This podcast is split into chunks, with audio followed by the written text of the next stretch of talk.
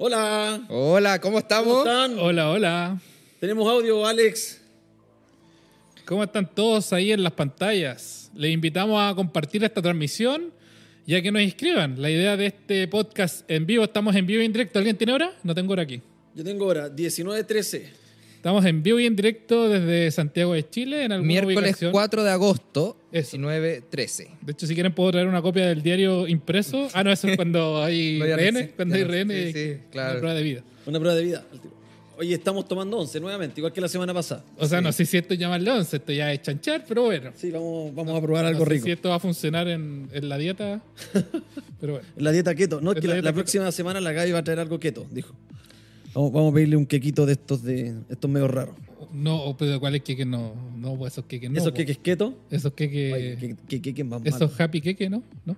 No, esos Javi, no. No, no, no, que acá probaba- no, eso, eso es para el otro podcast. Esos Ah, son los que probaba Felipe en Alemania. Eso, No, no, no. eso- allá eran legales. Por favor. En, en Holanda, en Holanda, no en Alemania. Ah, en Holanda, en Holanda. Oye, eh, ¿de qué vamos a hablar hoy día, Felipe? Hoy día tenemos un tema bastante interesante. Oye, que- oye, eh, un segundo, un segundo, un segundo. Discúlpame que te interrumpa, Felipe. No hay problema. Quiero, quiero saludar a eh, Chalom Amas del Solar, que nos saludó aquí en, en Oh. Chalón, Chalón es mi cuñada. ¿Ah, sí? Sí, ella nos está viendo de Iquique. Ah, muy bien. Saludos a Iquique, Uh, Salud, Iquique. Tierra de campeones, ¿no? Tierra de campeones. de ¿Tú eres gigantes, de, campeón? gigan- de gigantes queda claro que no, Eso, pero campeón. Gigantes no, pero de campeones sí. gigante de campeones. En, en la ciudad de la eterna primavera. exacto, Sí, pura Exacto. primavera todo el año. exacto. Oye, ¿ya podemos, puedo comer o no? Me tengo. Por favor, por favor. Adelante. Mientras yo les voy comentando acá, eh, el tema de hoy día es la música. Vamos a hablar un poco de la música, eh, llevándolo un poco al contexto de música de iglesia, iglesia, música cristiana. ¿Existe música cristiana Es una buena realmente? ¿Está correcto llamarlo música cristiana? Eh, hay varios temas ahí que, que de repente son malentendidos, ¿no? Y vamos a tomarlos un poco interesante. Es posible que tengamos ahí algunos invitados. Podemos empezar a llamar a gente, ¿no? Sí, vamos a llamar a ¿Músicos? gente, gente obviamente que, que conozca de la música para también saber su opinión. Claro. Así que eso, primero... eh, Y, y, y envíenos la opinión. Pues, o sea, la pregunta es: ¿existe la música cristiana? Eso, por favor, interactúen ahí en las redes, en YouTube, en Instagram, en Facebook. Nosotros estamos aquí con algunos dispositivos para ir leyendo. tenemos a la community manager por allá también eh, respondiendo todo. Eso. Así que un saludo a todos los que se están uniendo. Sigan compartiendo el, el enlace. Y escríbanos. La idea es interactuar, la idea es escucharlos o leerlos en este caso. Y obviamente a partir de sus opiniones nosotros poder también eh, ir construyendo el tema. Exacto. ¿Existe la música cristiana? O es música... Te, respondo en un minuto. o es música inter- interpretada por cristianos. Mira, buena. o hay- O sea, lo primero que hay que preguntarse es lo siguiente. ¿Y hay, no, cri- y hay no cristianos que interpretan música cristiana? También es una buena pregunta. También, también. ¿Y es Cristiano Ronaldo cristiano? Oye, pero ¿Hay futbolistas cristianos? Ah, ese es otro ese otro, ese es otro tema. Perdón. Lo que pasa es que, eh, claro, porque si tú dices hay futbolistas cristianos, ingenieros cristianos, médicos cristianos, eh, hay músicos cristianos también. Ahora, ¿qué es lo que hace, qué componente hace que, que a alguna, que a algo le podamos dar ese apellido de cristiano? Ese es el tema. Porque al final del día, la música se aplica de distintas formas dentro de lo, de lo- hacia los cristianos, digamos. Y no, y no necesariamente eh, se aplica dentro del contexto congregacional. po. Porque una cosa es comprender que la, la- la- la música puede ser utilizada, o comúnmente es utilizada como lo que hoy se llama, yo creo que hace como cinco años atrás que salió el concepto worship, en donde todos nos empezamos a creer gringos, ¿cachai? Entonces ya todo es Claro. worship. Entonces tú que tocas, no, yo toco guitarra estilo worship. No, que es muy chistoso porque ahora hay guitarras, worship. Guitarra worship. O sea, ya le traspasamos Sí, no a la claro. música, sino que al objeto. Yo estoy en un grupo que le mando muchos saludos en Facebook que se llama Buscando el tono worship. Y, y el- y lo- y- y- y- y en el fondo es cómo, cómo generar el tono, el tono ideal para una iglesia. Saludos a Chicureo Worship. Ahora hay Chicureo regiones- Worship. Hay ¡Uh! lugares de la. Ahora ya no es solo guitarra ni música. Hay lugares de Chile que son worship. ¿Cachai, no? Chicureo era worship. Ah, claro. Declaramos que chicureo es worship. Entonces, eh, entonces el punto es que eh, la música es utilizada para adorar a Dios. Pero la pregunta es la siguiente: ¿el cristiano puede escuchar solamente ese tipo de música? Porque la otra vez había una disyuntiva, que yo crecí con esta, con esta disyuntiva en la iglesia, en el, desde el punto de vista de, de lo- de los pastores. Entonces, Creciste en edad, porque en Porte. no, en Porte no crecí mucho. Eh, como que me estanqué a los cinco años, pero más o menos avancé. El punto es que la discusión es la siguiente. Por ejemplo, este pastor hacía la siguiente... Él decía, yo no escucho, solamente escucho música cristiana, puro himno. Y, y- y- y lo más, y lo más trascendental, lo más así, pero terrible, era escuchar a Osvaldo Cuadro. Mandémosle un saludo a Osvaldo Cuadro. Grande. Eres grande, Grande, Osvaldo, tremendo grande. amigo ahí. Apro- Aprovecho tu pausa para Jimena. comentar. Lucas Letter dice, jajaja, chicureo es Worch. Amén. Bien, bien, Lucas. Así es. Saludos, Así es. saludos. Saludos, Luquita. Oye, y, y resulta que él escuchaba esto como cristiano. Él decía, esta es toda la música, porque cualquier música que salga de ese marco no agrada al Señor. Y, Ya. y- y esa misma discusión, o lo mismo que dices tú, creo que entre los 90 y inicios de los 2000, era también como asu- asumir de que había un estilo, una forma de tocar música cristiana, po, y era como lo que llamaríamos balada. O sea, en ciertas iglesias quizá más conservadoras, saludos a los amigos más conservadores. El tema no solo era la música, eran los instrumentos. Yo crecí, y me imagino que tú también en alguna, en alguna parte de la historia creciste, con que el instrumento oficial en la iglesia era un piano, pues, compadre. Y ese era el, el instrumento, o sea, una guitarra de palo ya era medio satánico. Lo que pasa es que fuimos conquistados por gringos. po. Entonces el gringo llegó con todo su concepto, conquistado en el sentido eclesiástico, todo su concepto de iglesia gringa acá, al antiguo. Entonces era- eran puro piano. Pero el punto aquí, lo, lo cuático de esta cuestión es que este pastor, él, en la semana, él no escuchaba Osvaldo Cuadro ni himnos. Escuchaba metal, No, metal. escuchaba rancheras, Ándale. pero no cristianas. Entonces él estaba bien. Él- en su filosofía, en su concepto, él estaba bien escuchando esa música. ¿Por qué? Porque él comprendía que no era malo escuchar música, como ellos le llaman, secular, Claro. ¿cierto? Cualquier ritmo o alguno de esos ritmos, siempre y cuando no fuera música cristiana. Ese es el, el enrollo. Claro, claro. Y, y de ahí también está el concepto que yo creo que, que igual, como lo tratan de diferenciar, que le, le empiezan a llamar adorador, ¿no? Él ya no es músico, él no es cantante, él es... el eh, salmista, él el es adorador. el levita. Y sien- siendo que, que en el fondo, eh, yo- bajo mi punto de vista, es música igual, o sea, es cantante, no, no, no- no tiene por qué tener un nombre distinto. ¿Tú Oye, ¿Qué, opinas tú? Bájale el volumen al walkie Eso, eso estoy haciendo, que estoy mandando el link a, a- a un amigo para que, nos- para que nos vea. Eso. A ver, ¿cómo les, cómo les contaba? Yo crecí en un, en un, en un, en un temazo con la música. Mm, No voy a dar nombres ni nada para no, para no meternos en problemas. ¿Ya? Pero habían organizaciones que incluso, como les decía, o sea, condenaban, satanizaban, y textual, compadre, no estoy exagerando, satanizaban el tema de otros instrumentos, que no fuera el piano. Una batería para qué hablar, po, y ahí viene el tema obviamente también del ritmo. Estoy- estamos tratando de tirar toda a la parrilla para ver qué mix armamos, ¿cierto? Claro. Entonces había todo un tema con el ritmo.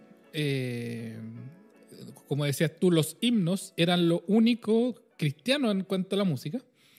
Y estamos hablando de himnos, canciones escritas, qué sé yo, de 100 años eh, hacia atrás, pues 100, 200, 300 años. claro. Eh, hay personas que consideran solo como canciones cristianas eh, himnos que fueron escritos, por ejemplo, por, por el compositor Bach. Sí, claro. Hay otras iglesias que consideran eh, o que consideraban, hay algunas que han ido evolucionando, organizaciones que yo con las cuales compartí y crecí, en donde eh, sufrieron una evolución porque antes, en los 90 y en los 2000, satanizaban el tema de la batería y otros instrumentos y resulta que ahora la ocupan. Claro. Entonces, claro, o sea, qué bueno que exista una evolución. Tengo eh, contacto directo con personas también que, que- que piensan que eh, los himnos son, como decías tú, la única música oficial cristiana. Come nomás. Relleno, sigo rellenando. Y una, una vez yo estos aritos de cebolla están espectaculares. me acuerdo haber entrado en, en discusiones sanas con, con personas indicando que, que, que- que el resto de música, y, y esto es algo interesante en la discusión, atentan porque con, con- con el, el tema del ritmo, el tema de, de las baterías y qué sé yo, porque justifican, cosa que en parte obviamente pueden tener razón, eh, justifican el tema con que eh, la música incidía en los estados de ánimo o incide en los estados de ánimo en las personas. Y, y sacan el, el- el contexto del rey David ahí en la Biblia, que él iba, ¿cierto?, con su... Se presentaban los instrumentos delante de, eh, de otras personas y eso influía en su estado de ánimo, o sea, de la forma en que tocaban y qué sé yo, terminaba... No, es que claro que influye, pues claro que influye. Pero influye por, por un carácter especial de- del ritmo y también por un carácter que tiene relación con el merchandising de, de lo que se utilizó para ciertos ritmos. Por eso que hay que llegar al punto es, ok, entender que el cristiano, exi- existen, hoy día existe música cristiana, entre comillas, en dos mundos distintos, ¿ok? Hay músicos que hacen música de alabanza y adoración. Hay bandas que generan este tipo de música que son música más congregacional, ¿ok? Y esa música se toca dentro de la iglesia. Y a la vez hay músicos y bandas que generan este tipo de música, pero que no buscan ser congregacional. ¿ah? Que, que, por ejemplo, eh, te pongo de ejemplo Tercer Cielo, eh, Steve Curtis Chapman ah, y distintos otros cantantes que su música no es congregacional, sin embargo, ellos generan música para escuchar. Y también que, que tiene que tiene eh, letras cristianas con mensajes cristianos, mensajes positivos, mensajes bíblicos. Y también existen músicos que ellos como personas son cristianos, asisten a alguna iglesia, pero no necesariamente cantan música cristiana, pueden cantar música romántica. Juan Luis etcétera. Guerra, por ejemplo. Juan Luis Guerra, eh, Camilo, no sé, y podemos sacar muchos más. ¿Sí o no? Ya. Claro. Tenemos entendiendo esto. Ahora, entendiendo que la música tenemos que separarla en dos cosas. Si nosotros tomamos la música y decimos la música como un ritmo, en la música en su tiempo, en el estilo musical, es una cosa, y otra cosa es la letra. Cuando hablamos de la música, vamos a dejar de lado por este momento la letra. Ok, la pregunta que del millón aquí es, ¿es la música amoral? Porque eso es lo primero que tenemos que entender para saber si es- nosotros como cristianos podemos o no escuchar un ritmo determinado. Te voy a poner el siguiente ejemplo. ¿Te acuerdas que en el podcast pasado tú hablaste del becerro de oro? Amén. Esta cuestión, es- esta cuestión es tremenda. Cuando Moisés baja del, del monte, ¿cierto? Con las tablas de la ley, y abajo tenían, eh, como decía antiguamente mi papá, samba canuta, o sea, estaba la embarrada. Aarón había tirado, según él, dos anillos al, al fuego y salió un becerro solo, Claro. y, todo, y estaban todos danzando alrededor. Es que esa historia es muy buena. Es muy bueno. Es muy buena. Alrededor del becerro, ¿listo? Todos cantando. Y él dice, cuando iba bajando, dice que escucho un ruido extraño. ¿Ok? Entonces, la gente estaba abajo haciendo música y él dice, escucho un ruido extraño. La pregunta aquí es, ¿qué cambió? ¿Qué cambió desde la música que el pueblo de Israel hacía antes de que él subiera al monte o no? El estilo, el, estilo, el ritmo musical el que culturalmente toca el pueblo de Israel es el mismo. Pero, pero de alguna manera Moisés cuando baja dice, yo estoy escuchando un ruido extraño. Pero ese ruido extraño no tenía relación con el ritmo que estaban tocando porque es el mismo que históricamente Israel había tocado, que de hecho tocan hasta el día de hoy. Lo que había cambiado era la letra.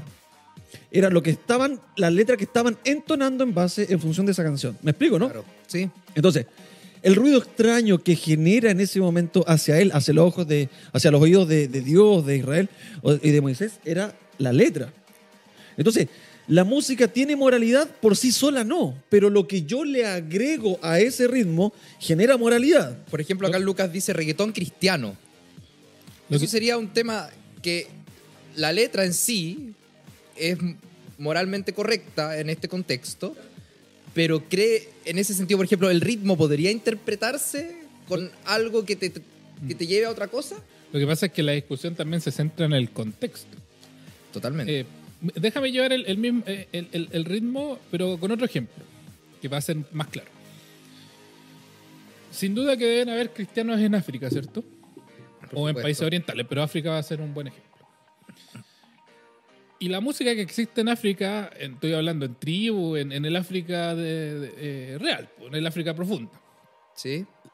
en donde no tienen internet, donde no, a lo mejor el reggaetón no ha llegado. Eh, pero ellos tienen sus propios ritmos, ¿cierto? Y son ritmos en base a tambores, son ritmos eh, que son de alguna forma bailables, ¿cierto? Y todo el contexto que vemos de África. Entonces imagínate una tribu en donde fueron alcanzados por el Evangelio y ellos ahora comienzan a eh, buscar eh, alabar a Dios a través de las canciones. Ellos no van a usar a, a- a un ritmo latino, ni un ritmo romántico, ni un ritmo balada, qué sé yo, van a usar sus tambores y su propio ritmo. Claro. Y para ellos va a ser completamente normal y extraordinario hacerlo, pero si nosotros lo escuchamos, probablemente nos va a generar primero un choque, algo extraño. Es lo mismo que pasa probablemente con el reggaetón. Lo que pasa es que el reggaetón obviamente está en un contexto complicado. Porque el reggaetón nace complicado. Nace con un tema sexualizado, nace con un tema eh, moralmente eh, eh, en lo último del escalafón, pues ya es obviamente algo súper concreto y directo, ni siquiera son letras camufladas, son, y el trap lo lleva incluso un poco más allá, según me han contado. O sea, en su, en su, en su concepción. Entonces, en el contexto, cuando nosotros escuchamos el ritmo del reggaetón que es, que es identificable fácilmente, eso nos evoca a la mente algo por lejos cristiano. No, por eso, pero, pero eso es en base a la moralidad que entes externos le, le agregaron claro. Al ritmo reggaetón. Porque imagínate un cristiano, el cristiano más consagrado del mundo, hubiese inventado el reggaetón y lo hubiese puesto en letras cristianas, no tendríamos probablemente este shock. Es que si, si uno revisa, revisa históricamente todos los ritmos. Ok, por ejemplo, vamos a los ritmos que son aceptados hoy día en la iglesia. El vals. Hay, hay, hay, hay mucho himno que es vals, ¿cierto? El vals cuando nace, nace con Strauss. ¿Has escuchado hablar de Strauss? El- Sí, por supuesto. Johann Strauss. Johann Strauss. Y Strauss, o sea, el vals, fue el primer ritmo musical o, o la primer género musical que se bailó tocando a la mujer. Y, Ya. y tocando, no como comprendemos ahora tocar a la mujer, No, pero le tocaba la cinturita como- y, y la manita, el así, como, y, así como, y como a un metro de distancia, como así, ¿ya? Pero esa cuestión para ese tiempo fue catastrófica. De hecho, a Strauss lo echaron del banco donde él trabajaba por inmoral por haber creado ese ritmo. O sea, era como que hoy día estuviéramos hablando del reggaetón. Con el tiempo, el vals, obviamente, en lo que, lo que decía Jansen, culturalmente después ya se aceptó y no, y, no, y no era algo inmoral, y se aceptó y se introdujo a la iglesia. Si tú vas a otro ritmo, por ejemplo, la marcha, ¿qué era la marcha? La marcha se crea para dirigir a los ejércitos y, y subirle la adrenalina a los ejércitos cuando iban a la guerra. Esas eran las marchas. Claro. Y hoy día, y hoy día en, la, en la- en la iglesia, en los himnos, por ejemplo, cantamos firme hacia adelante. ¿Sí o no? Probablemente si tú le ponías esa canción a un gallo 500, 600 años atrás, el gallo decía, oye, ¿por qué están cantando una canción para matar, para la muerte? Porque eso era en una iglesia. Pero hoy no lo vemos así, porque la moralidad al ritmo se le puso el contexto histórico, el merchandising que hay detrás, la letra y lo que se hizo. Lo que pasó con, por ejemplo, tenemos un ejemplo más reciente, el H. Reciente. Ponle. Es reciente.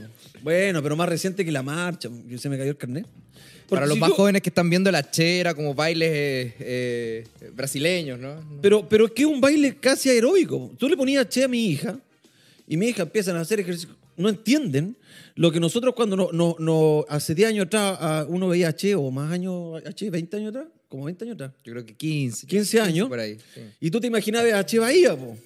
Exacto. Pero, pero la moralidad a ese ritmo lo instauró un merchandising que hubo detrás, ¿cierto? De, de ese ritmo. Entonces, el punto de discusión aquí, porque yo, a mí un, un pastor, que hemos conversado hartas veces este, este tema, él incluso redactó, hizo un libro, tiene un libro que me lo regaló que se llama La Doctrina de la Música. Ándale, doctor. No, pero terrible, brígido así. No, es- es- en el fondo él, para él todo es... O sea, por ejemplo, un, un cuatro, un, un tres cuartos está bien, pero un seis cuartos está mal. Y eso ya es- no es bíblico. Y como es un poquito más carreteadito, un poquito más... ten, ten, ten, ya ahí, estamos, ahí pecamos. Entonces, en el fondo hay gente que sigue esto, pero, pero dicho lo que les estoy diciendo, yo lo, lo visualizo así. La música es amoral. Todo lo que yo le agrego le agrega moralidad. Esa, esa amoralidad de esta música cambia según los tiempos. Porque Claro. hoy día es de pronto impensable ver un reggaetón en, en- en un concepto worship, por ejemplo. En nuestra cultura, en nuestra cultura me imagino que a lo mejor no será así. Pero nuestra cultura es compleja, ¿cierto? Pero a lo mejor en 50 años más no va a ser así, po. va, va a cambiar. Ahora, la música en sí la dividimos en dos y decimos, ok, ¿cómo definimos qué ritmos ingresamos bajo el concepto del avance de oración dentro de una congregación, la música congregacional? ¿Y qué otros ritmos yo puedo escuchar por mi parte, por el lado? ¿Te fijas? Como para entretención. Es que yo tengo una teoría con respecto a eso. Hay, hay dos cosas que queremos dejar en claro. Primero, obviamente hay eh, respeto por sobre quienes eh, intentan guardar con mayor celo el tema de la música. ¿Por qué? Y aquí es donde quiero. Porque yo sé que existen sobre todo pastores o encargados de la música en, en las iglesias o qué sé yo, en donde por un tema de resguardar, y esto es importante, a los, eh, por llamarlo así, más nuevos en la fe, más débiles, eh, o personas que quizá podrían malinterpretar el tema de la música en una congregación, prefieren Ajá. quedarse con lo más neutro de la música, que en este caso sería, por lo menos en nuestros tiempos, la balada. O sea, por eso, con lo neutro O para, para mis tiempos hoy en día. Claro, claro. Entonces, obviamente, este tema se discute no solo desde, desde el tema eh, moral, sino que también eh, del tema del resguardo de quienes asisten a la iglesia para no malinterpretar algo, no dar una señal equivocada. Es Pero- cierto pero- que esta señal, esa señal puede venir equivocada por, también por, por el discurso que tiene la iglesia, ¿cierto? Pero hablamos dentro, eh, eh, en el mundo de la música congregacional, ¿cierto? Sí, sí, estoy hablando. Como tocaste ese tema, estoy dirigiéndome hacia eso. Entonces, claro, guardan con mayor celo el tema de qué se toca en la iglesia. Y eso yo lo encuentro eh, de alguna forma respetable. Claro. Eh, pero lo que llega a molestar de eso es cuando se forma, como decías tú, doctrina de aquello. Es cuando ya condenas al que no hace esto de guardar un estándar musical eh, limitado a himnos, limitado a instrumentos. Porque pasaba en los 90, cu- ¿cuál era el tema en los, los 90 con la guitarra? En que estaba, venía el rock en su máximo auge, el metal, en los 80 salió Iron Maiden, Metallica, eh, después vino la época del grunge, eh, de la gente que se quería dejar el pelo largo, Allá en los controles están, eso. tan felices con los ritmos que Entonces, ¿qué pasaba? Que la guitarra eléctrica, la distorsión y todo eso se asociaba a un mundo que jugaba con el satanismo de alguna forma. Hay bandas que juegan y, y es tontera para ellos el satanismo y otras que derechamente son eh, adoradores de Satanás, ¿cierto? Entonces, la condena vino porque, como no sabemos equilibrar las cosas muchas veces los cristianos, dijimos, vámonos al otro extremo, al otro lado, para que nos alejemos lo más posible de estos compadres satanistas, de pelo largo, chascones. Acuérdate que en, esos tiempos, incluso en la Iglesia Católica, Chile por lo menos, no dejó entrar a Iron Maiden por lo mismo, porque era eh, súper satánico. Entonces, las guitarras eléctricas, las baterías, se sacaron de las iglesias más conservadoras para evitar esta confusión o esta cercanía con ese mundo. Eh, y por otro lado, eh, hay, hay pastores o iglesias que eh, meten a, este, a esta discusión el tema de sus gustos personales. Los pastores más viejitos, más abuelitos, les gusta la música más antigua, pues entonces ellos transmiten eso a su iglesia, a su congregación, y en el fondo en toda la mezcla terminan metiendo obviamente un factor eh, personal a la discusión. Entonces que es complejo porque, a ver, yo tengo mi, mi propia visión. ¿ah? Yo, creo que yo creo que en vez de prohibir, esta cuestión es, es lo mismo que, que pasa con las leyes y con hartas cosas. Yo creo que en vez de prohibir, uno tiene que enseñar. po, ¿O no? Entonces, Claro. eh, enseñar que es lo correcto. Por ejemplo, si un, si un cabro hoy en día llega a la, a la, a la iglesia y el gallo escucha rap, entendemos que el rap comúnmente tiene una- un mensaje mucho más eh, violento, te fijas, eh, marginado, eh, rebelde, etc. Pero yo le digo, le digo, oye, ¿sabes que si te gusta el rap, toma, te voy a regalar o te voy a, busca en tus cuentas, ya no, ya no te van a regalar cassette ni CD, pero busca en tus Una cuentas. Busca, una- busca la playlist tanto eh, y busca cantantes cristianos que hagan rap. busca Fermín Cuarto. Fermín Cuarto. Ese, ese sí que es antiguo. Pero Sa- sí, saludos eh, para saludos pa Fermín Cuarto. Saludos a Vico, sí. ¿no? A- a Vico, sí. ¿No? No sé.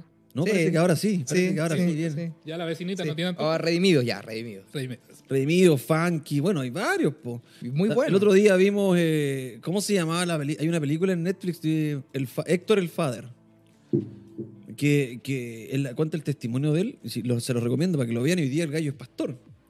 Y era el que cantaba con. ¿Con quién? Bueno, Fermín Cuarto también, po, de la iglesia Semilla de Mostaza en México. Con Tito el Bambino. Hacían el dúo cuando ellos pa- partieron. Y, y él, bueno, llegó a Cristo. Eh, Fermín Cuarto, claro, de Control Machete. po. Él, cantaba con Control Machete. Y claro, acepta al Señor y, cambia su vida. Entonces, el punto es, ¿por qué el, cambio que nosotros exigimos dentro de la iglesia comúnmente, no solamente exigimos, en las iglesias se exige un cambio de, vida en, cuanto a lo, a lo pecaminoso, sino que también cultural, de acuerdo a la cultura que el pastor que te evangelizó tenía en ese momento. Es que hay un problema ahí. Y es lo que nosotros como Simple Church queremos evitar. Juzgar. Claro. Juzgar un contexto, juzgar a la persona en base a cómo lo vemos. po. Si un Claro. compadre rapero que anda con el, con el pantalón a, a medio trasero abajo, todavía andan los raperos, ¿sí o no? Sí, ¿no? No sé. La verdad, no sé. O vemos a un compadre con el pelo largo, o vemos a un compadre todo tatuado. Nos genera tiro un rechazo y al tiro lo encerramos eh, y lo encasillamos en un mundo. Claro. Y, y ese mundo nos gusta llamarlo eh, pecador como de mayor grado. Claro. Entonces, eh, hay un prejuicio con respecto a un montón de cuestiones que se saltan todo lo que la Biblia nos quiere enseñar con respecto a lo relevante, que es el corazón de la persona, más allá de, de, de su apariencia. claro. Que- es que ese es el punto, porque existe lo que hablábamos la otra vez, una cultura cristiana que tiene relación con comportamientos, con vestimenta, con cortes de, pelo, con música que se escucha y, todo el mundo granel. Y, y no se da espacio porque el hecho de ser cristiano, o mejor o peor evaluado, no tiene relación con, con cómo tú te vistas o cómo eres. Por eso que en, nuestro, en, nuestro, en nuestra página web dice, en Simple Church no tienes que disfrazarte para ser aceptado. Eh, tiene relación con que históricamente siempre se, a las personas cuando llegan a alguna religión o alguna iglesia, se les ha pedido que adopten una posición cultural, Una cultura de iglesia. una cultura de iglesia y no, y no solo un cambio del corazón. ¿Te fijáis, no? Claro. En donde que hables de cierta forma, donde no hables muy lolo porque ya te estáis pasando para la punta. Córtate el pelito, Bullán, si como no, no te da vergüenza ese pelito. Y cort- Oye, yo hablaba con los chicos de dame una chance el otro día y era, eh, en el fondo les contaba eso, era eh, el corte de pelo, era corte milico. Es el único corte cristiano. Corte militar, así, cortecito acá y un poquito arriba, ¿cierto? Era el corte cristiano. Y, si, y, y erais más cristiano si te quedáis pelado. Mientras menos pelo, porque ya el pelo era pecado. La barba era pecado, o sea, teníais que ser lampiño. ¿Te? Y vestirte de cierta forma, disfrazarte, po. ponerte un- una corbata, un vestón, escuchar cierto tipo de música, etcétera, etcétera, etcétera. Entonces, ese es el punto que genera esta complicación en la iglesia. Entonces, lo que yo le decía a este pastor, continuando con la historia que decía anteriormente, y que él, lo, ¿sabes cuándo lo vino a entender? Cuando sus hijos crecieron. Entonces un día la hija le dice, eh, papá, pero tú escucháis, porque ella escuchaba Jesús Gran Romero, por ejemplo. Que no, digo, no sé si será el mejor ejemplo, pero música cristiana contemporánea, sin, sin juzgar al- a, la, a la persona. Claro. Tiene que emitir un juicio de valor. Entonces, el resulta que ella, el papá le dice, ¿cómo se te ocurre escuchar esta música? Oye, papá, pero si tú escucháis ranchera. Sí, pero es que no es cristiana. Pero espérate, ¿qué es mejor? Razonemos esta cuestión. Que tú escuches ranchera, con la letra que sea, ¿cierto? De desamor, de engaño, y con todas las letras que puede tener una ranchera.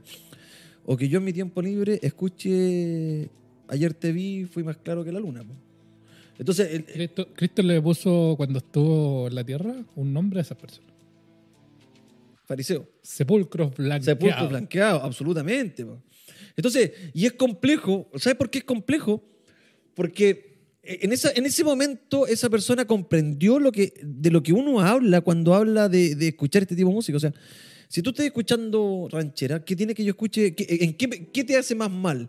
¿Qué me recomiendas tú como pastor a mí, pero de forma lógica? Sin, Claro. sin un sesgo ideológico. ¿Qué, qué- me, qué me recomiendas tú? ¿Que yo escuche ranchera o que escuche un Jesús Romero? No, es que la música cristiana con batería no va. Está bien, no importa. Pero ¿qué me recomiendas? ¿Ranchera? Bueno, entonces, por ejemplo, se va, hay otro pastor, y ojalá que no nos esté viendo, No, pero ¿para qué vamos a dar nombre? no, no damos nombre. Pero este pastor es músico, por ejemplo, es baterista. Pero él no toca música cristiana, porque está mal. De hecho, eh, Pero él toca Américo, discúlpeme el paréntesis. batería. Ah, espérate, y toca Américo batería. Y con, su, y con sus hijos cantan Américo. Que yo lo encuentro fantástico, no encuentro nada de malo. Pero de cara de frente, que yo toque música de ese mismo ritmo, pero con una letra cristiana, es pecado. Eh, y discúlpame el ejemplo. Mira, yo conocí a alguien que era es músico profesional. Compadre Ya. estudió batería. Se graduó de batería. ¿Ya? Y eh, cuando a él eh, se le buscó invitarle, siendo partícipe de, de- de una congregación, eh, se le invitó a, a- a tocar y qué sé yo, empezó el cuestionamiento de parte de algunas personas que lideraban esta iglesia. Empezó el cuestionamiento de, oye, pero ¿y en qué mundo anda metido este compadre en la semana? Anda tocando en bares. Claro. Y mi conclusión fue, después de, de todo el contexto, fue decir, compadre, pero tú, ¿qué profesión tienes? No, yo soy ingeniero tanto. ¿Y tú cuando vas a trabajar como ingeniero tanto, vas a una iglesia a trabajar como ingeniero en la semana o vas a una construcción? Claro. Es lo mismo, pues, compadre, si esta es su pega. Ahora, ¿dónde está la importancia detrás de todo esto? ¿Está en que él vaya al bar eh, a tocar o está en cómo él guarda su corazón en el contexto de su trabajo? Porque es una tontera, porque el, el- el tema de- de- de- del pecado, el tema de, lo que nos rodea, lo tiene él y lo tengo yo, y lo tienes tú y lo tenemos todos en nuestro, Claro. nuestro círculo de trabajo. Es que entonces existen profesiones que están vetadas. po. Porque si yo no le doy espacio al baterista para desarrollarse y trabajar y ganar para su sustento diario dentro de la, de la iglesia o de la música cristiana, y tampoco lo dejo que el gallo toque afuera en, en- en la parte, en el mundo más secular, entonces es una profesión que está vetada, po, que no, no tiene sentido estudiarla porque ya cristiano no puede ser baterista. Y tal vez pasa lo mismo con un guitarrista, con un pianista, etcétera, ¿te fijáis? Entonces, ese es el problema, que al final los sesgos ideológicos eh, comúnmente comienzan a carecer de razón, de razonamiento. Y es cosa que empecemos a sumar y, cualquier persona que pueda escuchar puede decir, oye, ¿sabes qué? En verdad, pues, no, no, empieza esta cuestión a carecer de sentido. ¿Qué piensas, Felipe? Te noto callado. Sí, está bien No, pensativo, Felipe. Que mm, eh, está un poco pensando que, que lo que lo- finalmente lo que dicen ustedes de, de estos temas, eh, hablando de la música, yo creo que aplica a todo, o sea, aplica a la profesión, aplica a, a cómo vayas, como hablabas tú, cómo vayas vestido. Y, y me, me iba recordando un poco, eh, Pablo, las distintas iglesias que iba, eran todas, todas distintas, todas tenían distintas culturas. Todas eran iglesias de Dios, ¿no? Claro. Y, y sí, quizás de repente hay iglesias que, claro, que dicen, oye, van de una forma vestida. Mientras eso no sea doctrina, creo que, que no lo tomen como doctrina en el fondo, no, no lo veo malo, porque hay distintas iglesias, pero lo que es, yo creo que el pecado está en cuando empiezas a juzgar o a ver a una persona distinto porque vino de una forma distinta, ¿o no? Bueno, va a ser tema de otro podcast, se lo adelantamos, el tema de, de la vestimenta también, vestimenta. porque es una cuestión... No, pero al final termina siendo. A lo que voy, es que hay iglesias donde no van a tocar este tipo de música más moderna eh, eh, y quizás no lo van a hacer nunca porque ni al pastor ni a la gente que va no, y no le gusta. o No, y le está incomoda. súper bien, y está súper bien. Mientras no. Mientras alguien no llegue que, no, es que a mí me gusta la música así, no, eso está mal y no sé qué. No, ¿sabes qué? Acá a nosotros nos gusta, nosotros tocamos otro tipo de música. Está bien, es para un tipo de personas, ¿no? Yo no iría a una iglesia así, me aburriría. Yo prefiero una iglesia donde haya música, lo que hablaban, worship y todo eso. Motiva, no me motiva solo a mí, yo creo que motiva a muchas nuevas generaciones que, que- que vienen. Ese- ese Ojo, de deja- dejando en claro, eh, separando de que lo, lo más relevante es la palabra y que se exponga. Lo más relevante es la palabra. Ese- Tampoco, si es que voy a una iglesia que es 90% música, una palabra que no tiene nada enriquecedora, tampoco está bien, a pesar de que la música sea muy buena, ¿no? Y puede que sea otra música que tocó con pura guitarra, teclado, tiene una palabra pero espectacular y, y- y- y llega a las personas y cambia a personas. Excelente. Yo creo que esa iglesia está haciendo una mucha mejor tarea que, que, que la otra. Pero ¿por qué? Yo creo que hay iglesias para todos los gustos mientras lo principal sea la palabra, pero no puede, no se pueden quedar todas las iglesias en, en, en- en ese, eh, eh, en esa eh, creencia de que eh, no, que cualquier cosa que venga nueva es malo, ¿no? Yo Claro. creo que como un tema de muchas iglesias, si no todas, es que tienen que abrirse también a, a todo lo nuevo que viene, no verlo, como tú decías, la marcha. Oye, una persona quizás hubiera visto esos años antes, hubiera sido terrible, una marcha, un himno, ¿no? Y, y- Y, y hoy en día, y, y después fue muy normal, lo mismo. Yo creo que, y nos va a pasar a nosotros también en algún minuto cuando, imagínate hoy en día, sería súper raro que tú llegas a una iglesia y están alabanza, reggaetón. Claro. Tú- Oye, ¿qué esta cuestión en el fondo? Pero yo creo que uno tiene que, que, que tener la mente abierta a lo, que, a lo nuevo que viene, ¿no? Pero por supuesto, pero de hecho, claro, reggaetón suena, para nosotros, para nuestra cultura, claro, suena raro.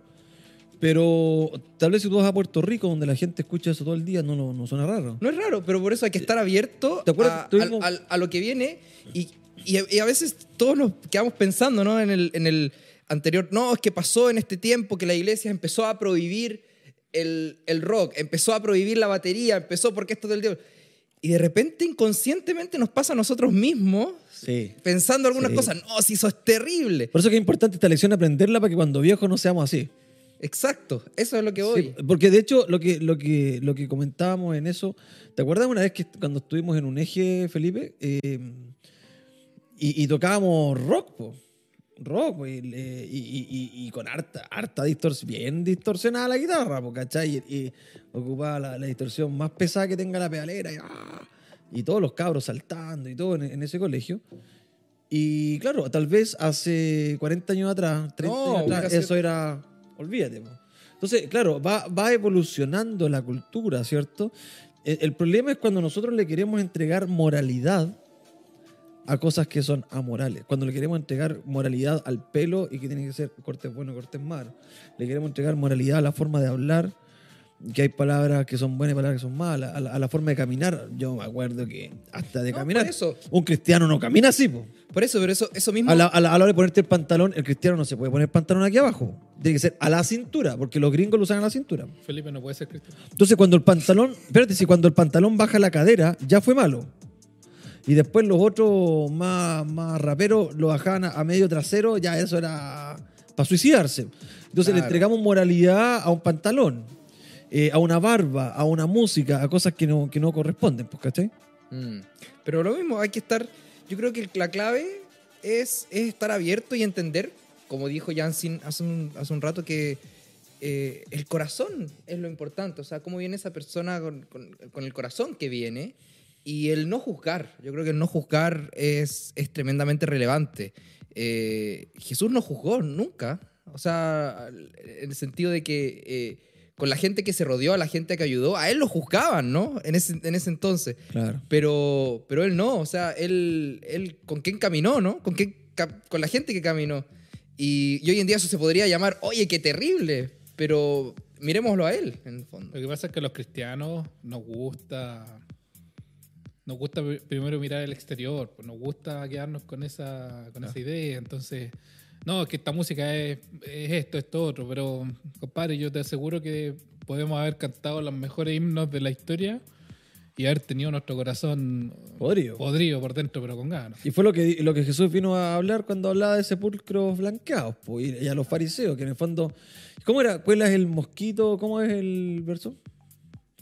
Eh, dejas pasar no sé qué y cuelas el mosquito. Y, No sé qué Biblia estoy leyendo. Hay un verso de eso. Bueno, ya no me acuerdo, se los debo para la próxima semana. La versión... Ya, pero, pero vol- N- la versión N... ¿Cómo era? Eh, Nueva traducción del Pastor Rocha. Saludos, Padre Canuto. Eso, Saludos, Padre Canuto. saludos, Padre Canuto. Oye, eh, bueno, pero volviendo al tema original. Entonces, para ir concluyendo. ¿Hay música cristiana? No, po. según todo lo que hemos hablado, no hay música. No hay cristiana. música cristiana. ¿Hay adoradores? Es, es Todos una, deberíamos ser es ahora. una buena pregunta y podemos resumirlo de la siguiente forma. Cometimos también el error, los cristianos, de llamar que al compadre que está cantando adelante, bonito, emocionado, con las manos arriba y todo eso, llamarle adorador. Claro. Y el que canta mal no, Y el que canta mal no, adora. No adora. No, Y, el, y, y- Él es cantante. Y, le pusimos, y no, y, lo peor de todo es que le pusimos a la música o al tiempo de canto, Claro. el tiempo de adoración. Claro. Y ahí nos empezamos a variar y porque nuevamente los cristianos nos gusta eh, enredar las cosas y ponerle nombre a todo y etiqueta y le inventamos la, eh, la quinta pata al gato a los nombres, qué sé yo. Eh, pero adorar tiene que ver, según dice la Biblia, y no yo, una actitud del corazón. po. Y adorar puede ser cómo yo me desperté, cómo, cómo barrí la casa, cómo trabajé. Cualquier cosa que yo haga como para el Señor es adorar. Exacto. A diferencia del término que debiese ser más correcto, aunque da lo mismo el término, alabar. Claro. No sé si. Es que hoy día se, se- se confunde porque también se le llama alabanza a las canciones rápidas y adoración a las canciones lentas. o el corito y el himno, ¿cachai? Yo creo que. El corito y el himno, ¿no? Era más pero grande. una- O sea, No. había himno y corito. Y, el- Entonces- y la No, pero, era el- y- no, pero es que la entre el corito y el himno hay una, una, una, una diferencia sacrosanta, ¿no? Porque era otro nivel. El himno es, está así como a dos centímetros de la inspiración del Espíritu Santo. Y el corito no. Pero en la medida que el corito pasaba más tiempo, lo aceptaban en el himnario bautista y lo iban metiendo y ya pasaba al siguiente nivel de santidad. No, pero es que eso es lo interesante. Pues lo interesante es que la- se le atribuía a ciertas canciones las aceptables como cánticos porque eran casi eh, eh, eh, escritura inspirada por No, porque es que lo que pasa es que antiguamente cuando uno iba a la iglesia, tú ibas con la Biblia bajo el brazo Y el el himnario. himnario. El himnario. El himnario Es que no había la, no, no había la opción quizás de, pres- de No, no, no, no había, pero el himnario- no demos nombres, por favor. Himnario rojo. Es que había, es que había, y había versiones del himnario, así como tú ibas a la, a la librería a comprar la Biblia, tenías que llevarte el himnario. Porque ya Yo soy cristiano nuevo todavía, no, no, no. No, pero es que por eso te digo. Tú eres muy Porque, porque pues. lo que conversamos el otro día en el podcast con los chicos, lo que para la primera generación fue algo bueno, la segunda lo transformó en religiosidad. Porque para él, él lleva el himnario porque nació así. Y Siempre había que llevar la Biblia y el Claro. himnario, y en la iglesia casi que te daban puntos si es que andáis con las dos cosas, ¿cierto? Y nos transformamos en, en religiosos. Pero el gallo nunca Es que entendió qué significaba el, el himnario. Y el himnario era un edicto, casi un edicto papal. Volvimos la música a algo sumamente religioso. Yo, yo siempre me he preguntado, ¿por qué los himnos serán 200, 300 años el más antiguo? ¿Puede ser o no? ¿Qué no? Sí, yo pienso que 300 años. Ya, ponle puede 400, ser. si por- querés, ponle no, no 400. creo que lleguemos a 400, pero. Ya, 200, ¿Y qué 300. pasaba de ahí para atrás?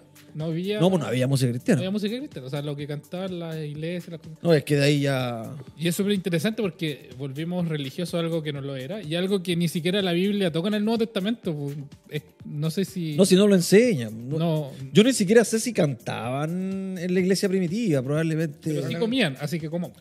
No, y probablemente cantaban muchas. Bueno, lo- los judíos, al menos, la iglesia Le- judía cristiana. Levitaban. No, no, probablemente ellos cantaban canciones de su cultura, con su ritmo. De hecho, más, ni siquiera en, en iglesias conservadoras, te estoy hablando, por ejemplo, iglesia bautista, ni siquiera el ritmo judío de- de- del que David danzaba o de lo que cantaba el pueblo de Israel eran aceptados como correctos, pues también estaba mal. Porque esa es muy buena porque se condenaban los instrumentos y loco. No, ahí ah, tenían era- caleta. el- el- lo de David cuando sacaban el, el acta, el, el arca del pacto de la alianza, era, disculpándome la expresión, era el manso carrete, po. Claro. y salían todos los instrumentos. po. Ahí estaban la guitarra, los- los- las baterías de Pues la ese, época. gallo, ese, ese gallo inventaba instrumentos. Claro. Entonces, no me vengan con esa cuestión de que el piano nomás. porque- No, por eso, entonces, y, y- y- y ese, entonces, ¿qué, lo que, qué ritmos eran, eran aceptados? Ritmos, eh, eh, por así decirlo, medios anglos, que tenían relación con la cultura que nos colonizó, colonizó cristianamente hablando. Y ritmo, ritmo eh, como, como medio. O sea, que no tirar ni, ni para lo rápido, ni para lo, Claro. ni para lo muy lento, y qué sé yo. Ahora, no, no, no quiero decir que esté mal, po. o sea, no quiero decir que, o sea, insisto, el respeto siempre tiene que ser mutuo. En, el fondo hay iglesias que generan este tipo de música y, y- y- y de alguna manera se cuadran con ello y tienen un público, tienen unas personas que les gusta y que siguen esto. Eh, nosotros estamos analizando el trasfondo de esto, eh, en el fondo diciendo, ok, ¿eso es correcto hacerlo doctrinal o no? no? No estamos diciendo si es correcto o no llevarlo a la práctica, porque tal vez el pastor y la gente de esa iglesia, su, la edad promedio, hace, hace correcto Muchos factores. Y, y hay algo, Claro. y hay algo eh, para los que hemos participado en ministerios de, de música o, o grupos de música en la iglesia y dirigiendo todo esto. Hay algo también que uno pone en la balanza que tiene que ver con el estándar para una congregación. Claro. Porque tenéis gente joven, tienes gente de mediana edad, tienes eh, gente ya de avanzada edad. Y obviamente uno trata de encontrar un punto de equilibrio Sí, claro. eh, para que todos se sientan cómodos a la hora de alabar. No, y probablemente en un, en un culto joven, eh, que no sé ni siquiera si, ya, si es que se llama así hoy en día, la música va a estar un poco más fuerte, va a ser un poquito Sí, más es- movido. Es todo el contexto. es todo el Claro. contexto. Yo una vez escuché un, un chico que, que, que tuve la oportunidad de conocer en un grupo de jóvenes y yo le dije, oye, ¿y tú no vienes a esta iglesia? No, es que mi mamá va a otra iglesia. ¿Y vas con ella? No, porque es un culto que yo voy y son tres horas y media de culto, dijo. Tres horas y media, sí. Va gente, va harta gente. O sea, hay harta gente que le gusta estar Sí, tres claro. horas y media ahí. Súper bien. culto, Yo, yo una vez escuché. Hay otra gente que no. Entonces, como decíamos, hay, hay para todos los gustos y así tiene que, y así tiene que seguir siendo. Pero lo Claro. que no puede pasar es que eh, eh, uno pierda la mirada a, a lo nuevo, ¿no? Uno no, no, no puede cerrar la entrada a lo nuevo por, una, por un prejuicio muchas veces. Claro. Y, y yo sé que hay varias eh, iglesias que son inteligentes en esto. Tuve el privilegio de conocer a alguien que dirigió una iglesia en el seminario donde estoy estudiando. En donde, ¿para qué nos vamos a complicar la vida? Decían, compadre, nosotros tenemos cinco cultos al día. Bueno, hagamos un culto que ellos le llamaban eh, contemporáneo, con música, con guitarras, con batería, con todo el cuento. Y hacían un culto que lo llamaban, o un servicio que lo llamaban clásico o tradicional, en donde solo había un piano, Claro. una guitarra acústica, se tocaban puro himno. Entonces, las personas que se sentían más cómodas alabando con aquello, asistían a ese culto y, el- y el resto a, a los otros. Entonces, insistimos, no, no- nosotros no estamos diciendo que las personas que quieren algo más tradicional eh, estén mal. Lo que estamos diciendo es que ellos de vuelta no pueden decir que lo otro está mal porque no lo está. No, no están eh, Exacto. encasillando algo que, eh, que no está eh, en el contexto bíblico respaldado. Sí. Pero esto es motivo de pelea y la tontera también de la gente ponerse a pelear. No, no tiene que ser motivo. Conclusión. La música está bien, todos los tipos de música estén bien, lo importante es la letra. Está bien si un, si un cristiano escucha música que no sea del género o del contexto cristiano, mientras, mientras que la letra y lo que te, esos sentimientos te expresen no sea nada, eh, eh, nada malo, ¿no? Pablo, Pablo da un muy buen consejo. Tú puedes hacer cualquier cosa en la vida, pero ninguna de esas cosas te puede dominar. Si la Exacto. música, que no es cristiana, te termina dominando en el sentido que es lo único que escuchas, que te influye a tal grado las letras o qué sé yo, que vas a hacer cosas que eh, no agradan a Dios, si van a, si van a hacer cosas que consumen tu tiempo, tu dinero, etcétera, entonces ahí el problema es otro, no lo tiene la música. O sea que lo que pasa es que se intenta espiritualizar algo que no lo es. po. Porque, Exacto. claro, si bien es cierto, la música despierta ciertas emociones, incluso la música por sí sola, de acuerdo a mi, a mi concepción, a mi cultura, donde viví, la edad que tengo y, y bueno, y distintas debilidades que puedo tener, hay muchas cosas que despiertan eh, ciertas emociones. po. El ir a un estadio te genera ciertas emociones, el ver un partido de fútbol te puede generar ansiedad, rabia, odio contra otro hincha. Y eso no quiere decir que el fútbol sea malo o que ver un partido de Colo Colo con la U sea malo. El, el manejar te puede provocar emociones y ganas de ir y chocarle el auto al otro que te tiró el auto encima. Y eso no quiere decir que ahora, ahora es pecado manejar porque me despierta malas emociones. Entonces, el punto, eso, eso, eso se aplica a todo. Entonces, el punto es que, como bien dice Jansen, tienen que haber iglesias para todo, como, como decías tú también, Felipe, para, todos los cortes. Si el punto es que no nos tiremos piedras entre nosotros. Exacto. O sea, si, si tú piensas distinto está bien, pero no me tires piedras. Ahora, lo que comúnmente sucede es que la, la- las ramas más conservadoras, que cada vez hay menos, porque han ido muriendo en el tiempo, porque no se han renovado y la gente que, la- que pertenecía a ellos va muriendo, va muriendo, va muriendo y no llega gente nueva. po. Entonces, e- ellos que cada vez son menos, han ido eh, comúnmente tirando piedra al que piensa distinto, sin comprender y sin hacer el análisis que estamos haciendo acá, de, eh, de buscar, de cuestionarnos por qué creemos lo que creemos. Exacto.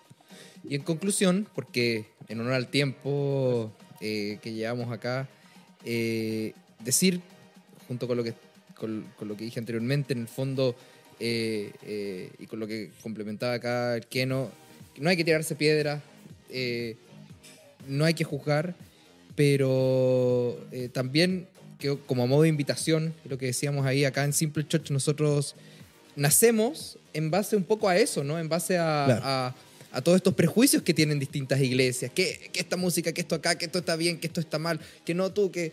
a- Por eso es una iglesia diferente, una iglesia donde ven como eres, ven como eres. Acá no tienes que eh, venir distinto, no tienes que mentir, no tienes que decir, eh, no, si eh, yo hago todo bien, yo todo eso, porque nadie, nadie es así. Entonces acá es una iglesia donde puedes venir como tú eres, y esa es como la invitación final que quiero dejar.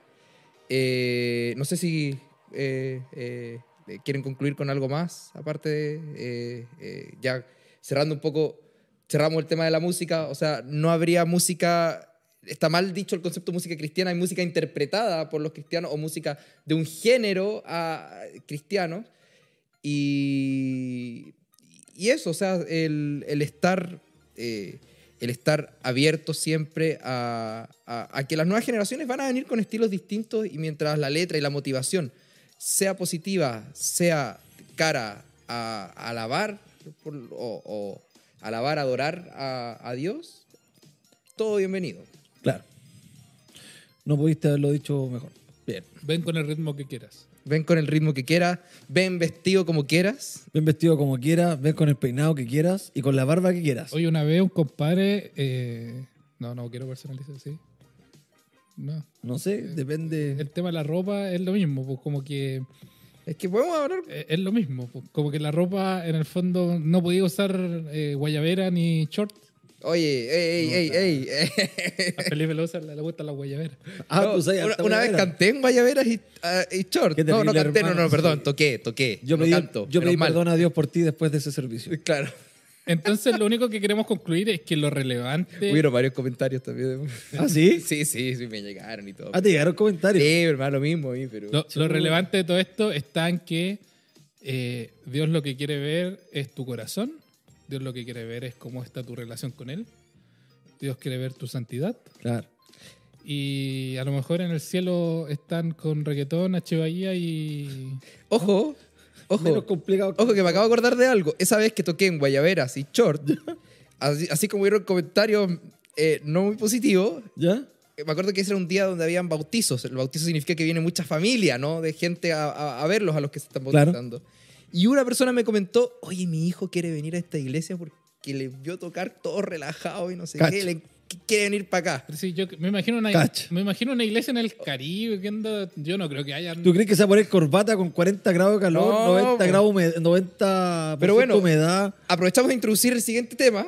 Ya, ya. La próxima semana vamos a hablar de... El vestuario. El vestuario. en la iglesia. Eso nos toca, el estado de la iglesia. Y con una pregunta muy interesante que... eh, ¿Son santas las corbatas? Eso. Ah, ¿vamos a tener una sorpresa? Sí, vamos a tener una sorpresa. Una sorpresa. Ándate, cabrito. Así que, bueno, Así que ya Aguantará tenga- el techo, ¿no? en, en Tenemos honor, todos los números de seguridad listos. En honor al tiempo. ¿Vamos a llamar a bomberos? en Vamos a honor llamar a al tiempo- bomberos, sí, sí. En honor al tiempo, nos despedimos. Gracias, Eugenio. Gracias, Felipe. Gracias, Gracias. Jansen. Nos, gracias, vemos, nos vemos en 30 minutos más para nuestra eh, Hora- reunión horario Horario simple. Y por mientras que pasan esos 30 minutos, yo voy a rellenar con una canción. No, no. ¿De reggaetón? Con un reggaetón ¿Con un reggaetón? el cristiano no puede estar. Enojado. Oye, saludos a todos los que se conectaron. Gracias, chicos, por estar. Gracias, amigos. Eh, queremos que se sigan conectando todos los días. Miércoles a las 19 horas. Correcto. A las 19 horas. Y vamos a seguir eh, hablando de distintos temas controversiales. Todos los días a las 13 horas, un mensaje nuevo. Y eh, los días miércoles a las 20.30 hacemos Orar es Simple, en donde oramos por las peticiones de todos. Yo quiero terminar con algo. ¿Sí? ¿Te, gust- te gusta Iron Maiden? Venís terminándose como de... ¿Te gusta Iron Maiden? No hagamos preguntas. Chuta, ya empezamos. Ya empezaba como... Chuta, no, no, no nos compliquemos. Ya. No, era broma. Ya. Que estén bien. Chao. buena semana. Chao, chao.